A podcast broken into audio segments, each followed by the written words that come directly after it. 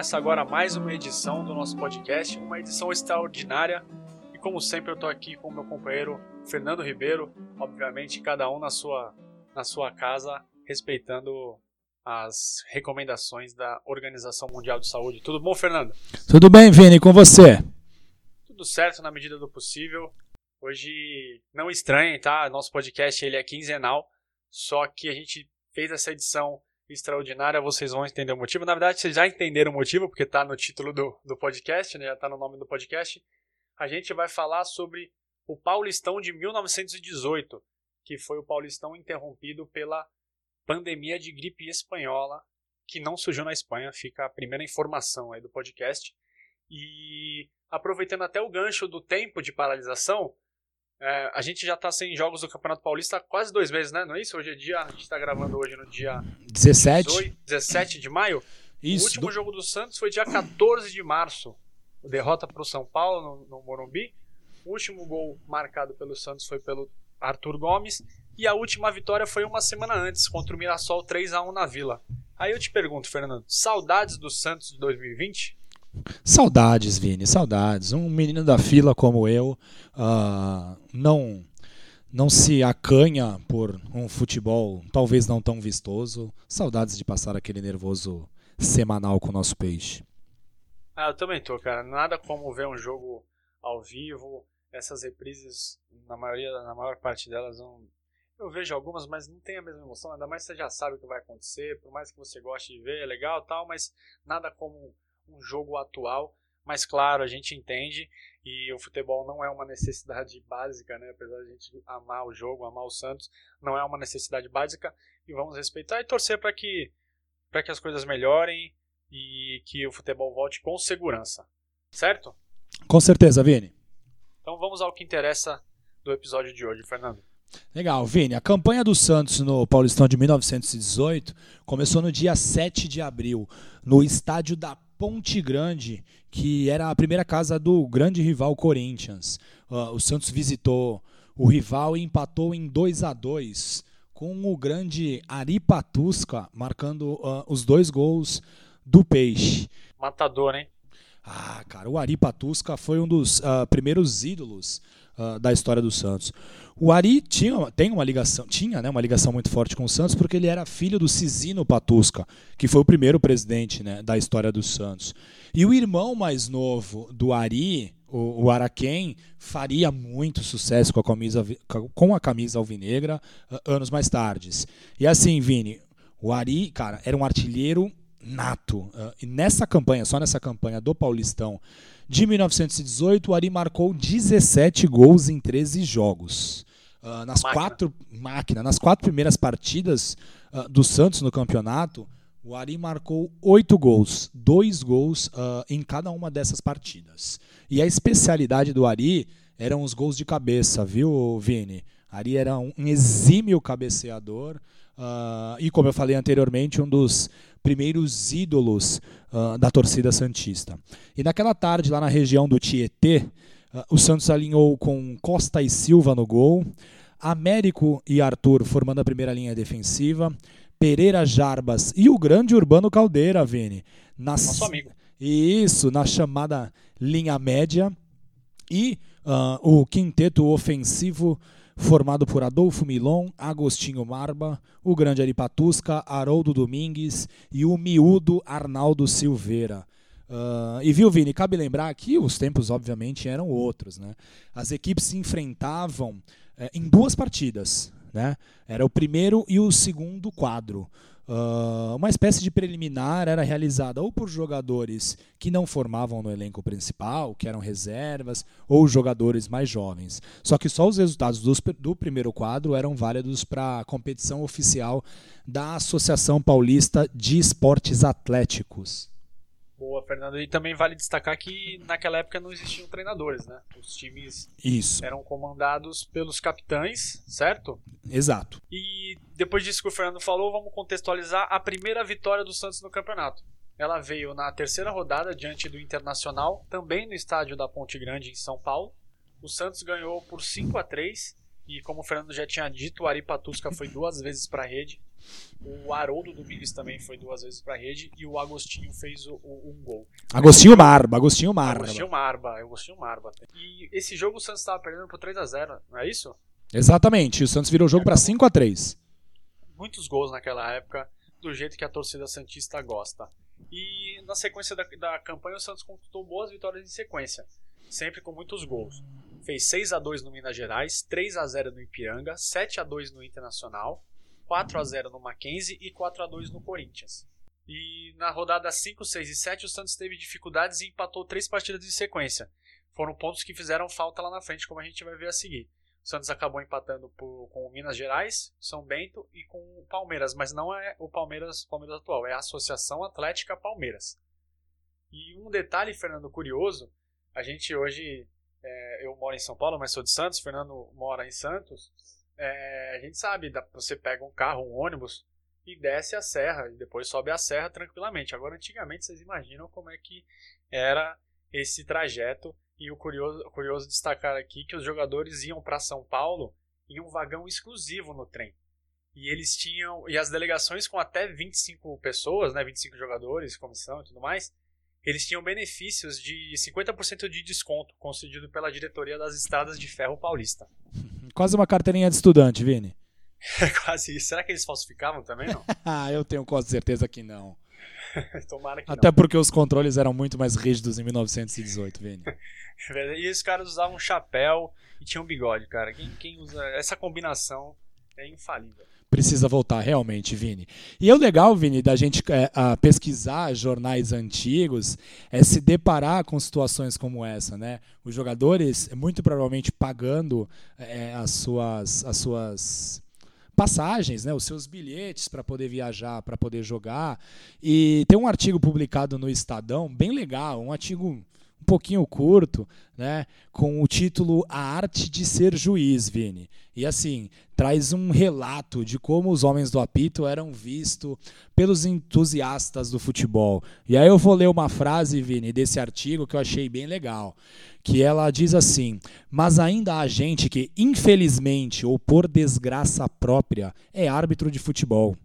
Leiam-se as crônicas esportivas da segunda-feira. Quanta descompostura nos pobres juízes, inaptos, parcial, cômico, idiota. Eis a média das injúrias. Se é, fico... se é, difícil ser juiz hoje, Vini, imagine em 1918. Senhora. Aí eu fico perguntando, será que não era algum parente do glorioso Márcio Rezende de Freitas? é, Vini, com certeza alguns desses adjetivos antes relatados podem caber para este senhor. Em 15 de setembro, Vini, a Vila foi palco para a principal vitória santista naquele campeonato e na temporada. O famoso time do Paulistano, uh, que viria a ser campeão até no ano de 1918 e era o atual campeão uh, com o título conquistado em 1917, foi batido por 1 a 0 uh, em Vila Belmiro, com um gol solitário de Haroldo Domingues. Né? Uh, a Praça de Esportes do Santos recebeu 3 mil pessoas, obviamente que são números aproximados. E o legal, Vini, é que assim, o nome era Praça de Esportes do Santos. Não tinha o nome atual de Urbano Caldeira, até porque nesta época Urbano Caldeira era um dos jogadores que compunham o elenco Santista. É como se o estádio hoje chamasse Felipe Jonathan. Não dá. É. Tem que esperar um pouco, construir Exatamente. a dele e depois receber o nome do estádio. Exatamente. E na partida seguinte, né, o Santos ficou muito animado por conta da vitória sobre o Paulistano. Eh, e o Santos enfrentou a Associação Atlética das Palmeiras na Vila Belmiro e foi surpreendido. Eh, a derrota, essa derrota em Vila Belmiro, foi uma ducha de água fria eh, nas pretensões santistas em disputar o título daquele ano. Uh, o insucesso freou a arrancada santista e também se transformaria na última partida uh, do Santos naquela competição, Vini. Legal, cara. Eu, Fernando, só voltando um pouquinho, a gente brinca aqui, né, de vez em quando a gente fala, putz, será como é que como é que era viver naquela época, né? quando a gente fala isso, geralmente é falando da época do Santos do Pelé. Mas você imagina estar tá num jogo desse, cara. Santos e Paulistano, 1918, time do Santos aguerrido, com alguns jogadores que entraram para a história. Do outro lado, o Friedenreich, um dos maiores jogadores de, de, de, todos os tempos, né, do Brasil, do, da, da, da, era amadora. É, tem tem história pra caramba. Você imagina estar tá num jogo desse, cara. O tanto de simbolismo que tem ali. Vini, com certeza a torcida Santista ficou muito mais animada com essa vitória do que foi a última partida do Campeonato Brasileiro 2019, que o Santos amassou o atual campeão Flamengo e a torcida do Santos ficou maravilhada com aquilo. Então imagina bater o paulistano em Vila Belmiro. Deve ter sido é. uma tarde fantástica, Vini. Uma pena a gente não, não, não ter vivido essa época. Mas uma bem. pena, Vini. E se você falou do jogo contra a Associação Atlética Palmeiras, o bicho pegou. Né? Imagina, é, não tinha cartão naquela época, o, a confusão, o, o pau comia, como a gente diz na gíria. O jogo foi muito violento, os jogadores brigaram desde o começo. O Estadão, né, o jornal Estadão, ele traz um relato das confusões ocorridas durante os jogos, nos dois quadros, tá? Tanto no primeiro quanto no segundo quadro. Prova de que já existia alguma certa rivalidade entre os times, isso não é coisa de agora. Você imagina como é que era o cenário antigamente, Fernando. Eu vou trazer aqui um trechinho do, do que, que o Estadão levou às suas páginas. Já são de domínio público as lamentáveis e degradantes cenas desenroladas domingo, domingo último na cidade de Santos por ocasião do match de futebol ali realizado entre a Associação Atlética das Palmeiras desta capital e o clube local que concorre ao campeonato promovido pela APSA, APSA. Como é sabido, começaram os excessos no match dos segundos times em que foram trocados sopapos entre os jogadores Radamés do Palmeiras e Junqueira do Santos. Impressionante, imagina, cara, o Radamés e o Junqueira saindo na porrada no meio Sop do jogo. Cara. Sopapos, né, sopapos, Vini? O idioma era muito melhor. Um sopapo. Muito o idioma melhor, era muito cara. melhor, Vini.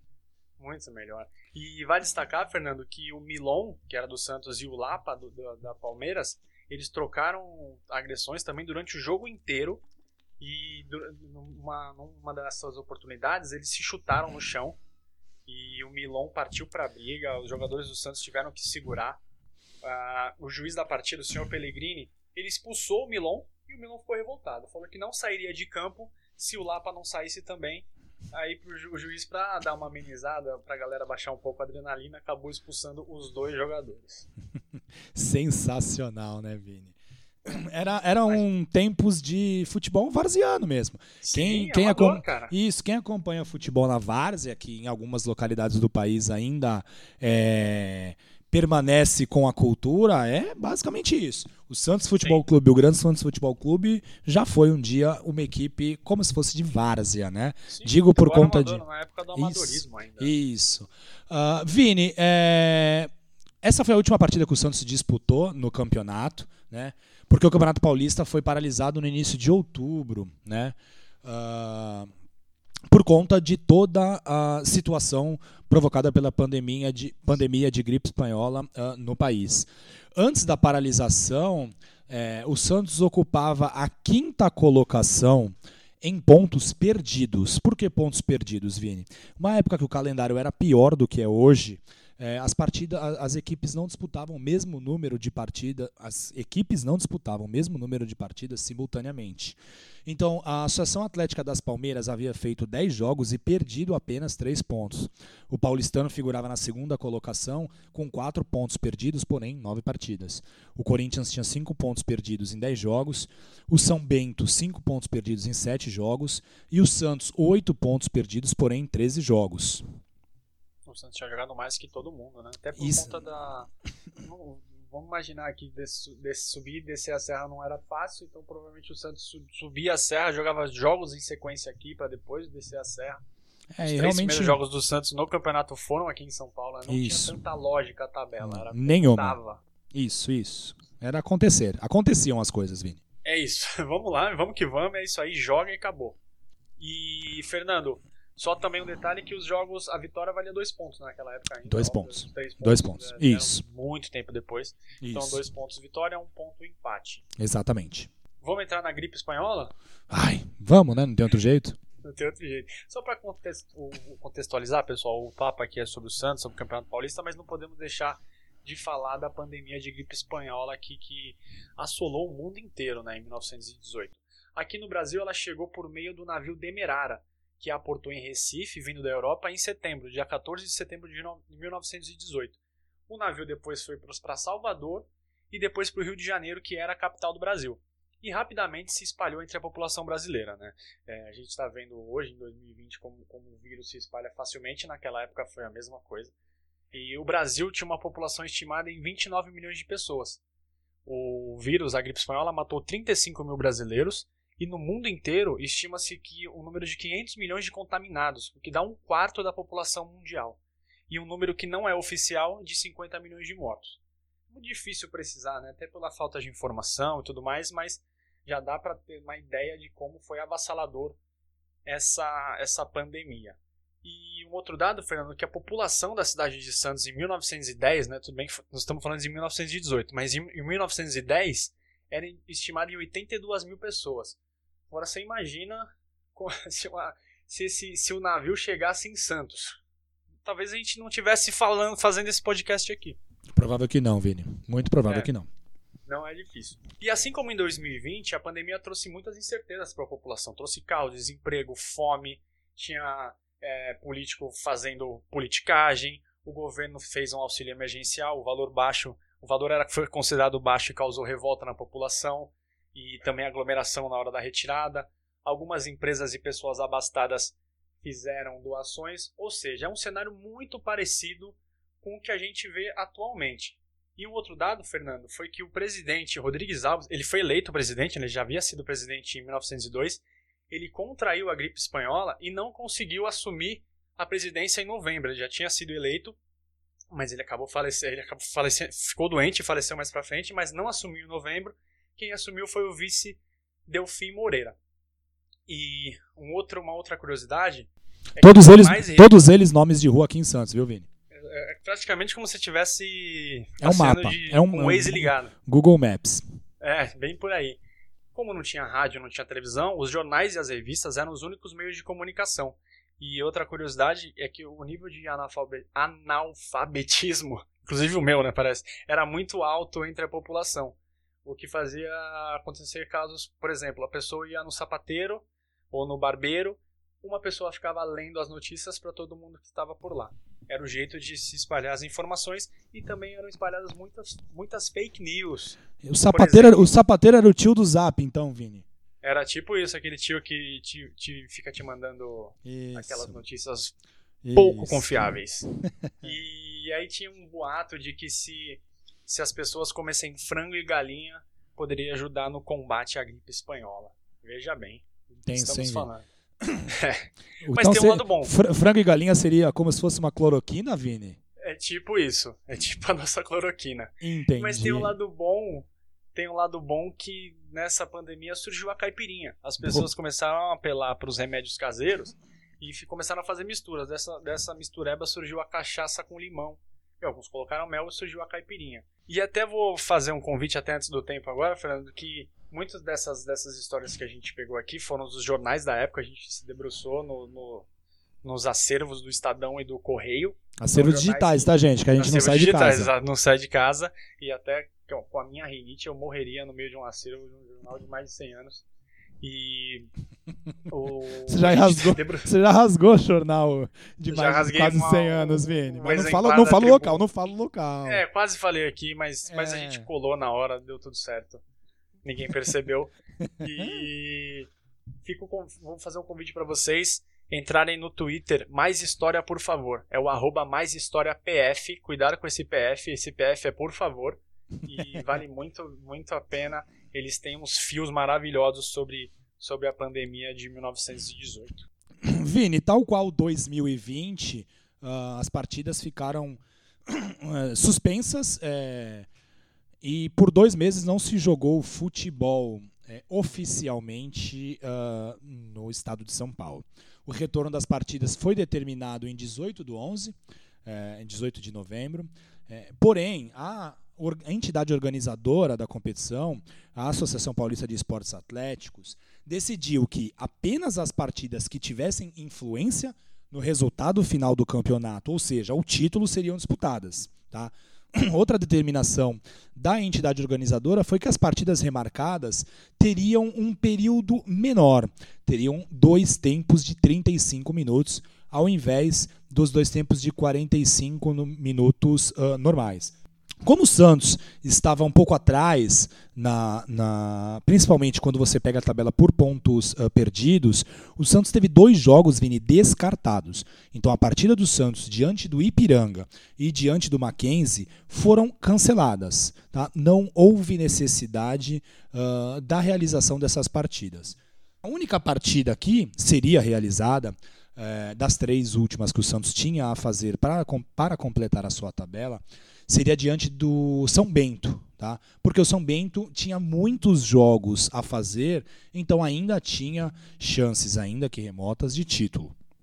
Porém, no dia marcado para essa partida, né, 29 de dezembro, o Santos enviou um ofício uh, para a Associação Paulista de Esportes Atléticos pedindo o cancelamento da partida. E o Santos alegava que os seus atletas ainda uh, não tinham se recuperado totalmente dos efeitos da pandemia.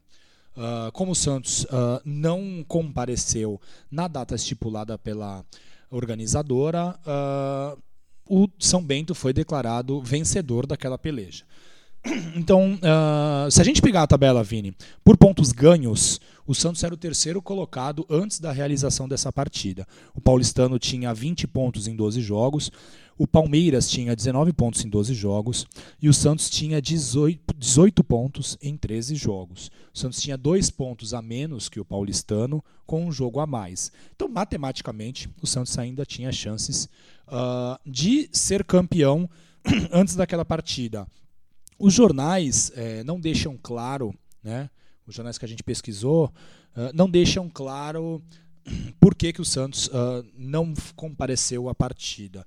Eles citam a questão da recuperação dos atletas, mas não citam qualquer outro motivo é, adicional uh, para que o Santos deixasse de participar daquela partida. Sim, e, e até, Fernando, vale a gente pontuar aqui, mesmo se o Santos é, não é, tivesse jogado contra o São Bento, tivesse ganhado, né? Fica claro aqui, né? O sino existe, mas se o Santos tivesse ganhado e também ganhado os outros dois compromissos, o Santos não seria campeão porque o Paulistano ganhou os últimos seis, ganhou seis dos últimos sete jogos. Então, matematicamente, o Paulistano seria campeão mesmo se o Santos ganhasse os três jogos. E como o Fernando falou, fica essa interrogação, né? É, por que, que o Santos acabou não jogando essa partida contra o São Bento? É o que a gente falou, era muito, as, as coisas eram muito precárias na época. Então vamos dizer que o elenco tinha, não sei, 20 jogadores, talvez nem isso. Mais pra frente a gente vai falar sobre eles. Se 3, 4 tivessem doentes, cara, eu, e mais algum diretor, por exemplo, as coisas começaram a, começariam a se esvair e não fazia sentido é, colocar os outros jogadores para São Paulo com risco de, de algum outro tipo de, de problema. Então fica esse, essa interrogação mas acho que é muito por esse caminho. Mas vale a gente pontuar que mesmo assim gente, o Santos não ficaria com o título que, fica, que acabou ficando com o paulistano do Friedenreich. Isso, e só pra gente é, também colocar, Vini, é, quando termina a competição, o Santos disputou apenas 13 jogos, enquanto o campeão paulistano disputou 16, o vice-campeão Corinthians disputou 17 e o terceiro colocado, a Associação Atlética das Palmeiras, disputou 16 partidas. Tá? Então, o Santos termina oficialmente a competição na quarta colocação. Paulistano 26 pontos, Corinthians 26 pontos, Palmeiras 22 pontos, Santos 18 pontos. Porém, Vini, se pegarmos a classificação por pontos perdidos, o Santos teria a mesma quantidade de pontos perdidos, teria não. O Santos teve a mesma quantidade de pontos perdidos do que o Corinthians. E se a gente pegar por pontos perdidos, o Santos seria o vice-campeão de 1918. Porém, como a classificação era por pontos ganhos, o Santos ficou na quarta colocação nesse campeonato de 1918. Isso, é o que o Fernando falou lá no começo. Os pontos perdidos eram um balizador para. Às vezes um time tinha 5 jogos, outros tinha 10. Então a, essa medição era por pontos perdidos. É até interessante, inclusive. Sim. Só que no final do campeonato valia os pontos ganhos. Os pontos ganhos. Exatamente. É Acho que conseguimos explicar esse, essa passagem que é um pouco confusa da história do Campeonato Paulista. Fernando, vamos falar um pouco do elenco? Vamos, Esse Vini. Histórico elenco? Isso, o Santos é, utilizou 15 jogadores ao longo de todas as suas 13 partidas no campeonato. Uh, o goleiro Costa e Silva participou de 12 partidas. Américo jogou nove partidas, Arthur jogou três partidas, uh, Pereira e Jarbas, Adolfo Milon, Agostinho Marba, Ari Patusca, Haroldo Domingues e Arnaldo Silveira jogaram todas as 13 partidas do Santos na competição. O nosso grande camarada Urbano Caldeira entrou em campo em duas oportunidades naquela competição. Uh, Ricardo jogou 11 partidas, Cícero jogou 10. Arantes, que não é aquele, Vini, jogou quatro partidas. E o goleiro Randolfo jogou, disputou uma partida. É, em tempos, Vini, que não existiam substituições durante a partida. Os 11 que iniciavam a partida eram os 11 que terminariam a partida, exceto em caso de lesões ou expulsões. Exatamente. E conta para nós, Vini, a tábua de artilheiros do time nessa competição. Ah, como destacado, Fernando, lá no começo, o Ari Patusca, o cara tinha uma média de gols excelente. Não vou me atrever a fazer essa média. Da última vez que eu fui fazer uma média de gol de jogo aqui, me embananei todo. Ele fez 17 gols em 13 jogos. O Haroldo Domingues fez 12 gols nos 13 jogos que jogou. O Arnaldo Silveira Grande, o Arnaldo Silveira fez 7. O Jarbas, o Adolfo Milon e o Marba fizeram 2. E Só. é isso. O Costa e Silva jogou 12 partidas, tomou 25 gols. E o Randolfo jogou um jogo e tomou um gol.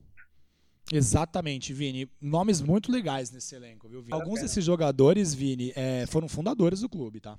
Sim, sim. Isso e é acho muito que legal. a gente. Muito legal e com certeza a gente vai falar isso em alguma outra oportunidade. Dito, dito isso, Fernando, acho que fechamos né, o Paulistão de 1918. Fechamos, Vini. Um, para alguns, o Santos foi vice, para outros quatro colocados, a gente colocou a, a, a, versão dos fatos e vocês decidem aí que você acha que o Santos foi segundo, se foi quarto. Tá certo? Com certeza. Tem alguma dica, Fernando? Alguma Cara, dica pra, pra, pra galera aí, uma dica cultural? Tenho, Vini. Como a gente está falando uh, de 1918, que é nos primeiros anos aí do Santos, uh, eu acho muito legal a galera aí buscar o livro chamado Santos Futebol Clube, O Nascimento de um Gigante, a história da fundação. Esse é um livro escrito pelo grande Gabriel Davi Pierin, que é, jornal, que é historiador, trabalha hoje uh, no clube e é filho do grande goleiro Lalá, viu, Vini? Esse livro foi lançado em 2011 pela editora Realejo, então é muito legal, Vini. Ele, esse livro do do Gabriel Pierin traz muitas informações sobre o contexto histórico da cidade de Santos, de toda a situação do futebol em Santos para o nascimento do clube. Muito legal, vale muito a pena, Vini. Não, leitura obrigatória aí para todo santista que gosta de futebol, gosta de história, vale muito a pena ler o livro do Gabriel. A minha dica, é, vou para uma dica de podcast. Eu, nessa semana, a gente está gravando domingo, né, como eu falei, Ontem voltou o campeonato alemão, a gloriosa Bundesliga. É o que tem para hoje, não é o campeonato que a gente assiste, não é o campeonato que a gente gosta. Eu basicamente eu vejo o futebol internacional, mas bem pouco, foco muito no Santos. Mas ontem assisti os jogos do campeonato alemão e indico para vocês aqui o podcast Pingado, feito pelos meus amigos Lucas e Guilherme. Os caras falam de tudo. Nesse podcast eles falam especificamente, eles já eles falavam de basquete, nesse podcast. Agora estão falando de futebol, mas eles têm outros dois projetos. Um é o Café Belgrado também, que é gigantesco, um dos melhores podcasts aí do, do Brasil. E tem um podcast de cultura também chamado Elástico Mental. Ou seja, os caras transitam em todas as áreas. E quem sabe, Fernando, mais pra frente a gente vai ter um podcast aqui de culinária. De repente um sobre Boa, é, automóvel.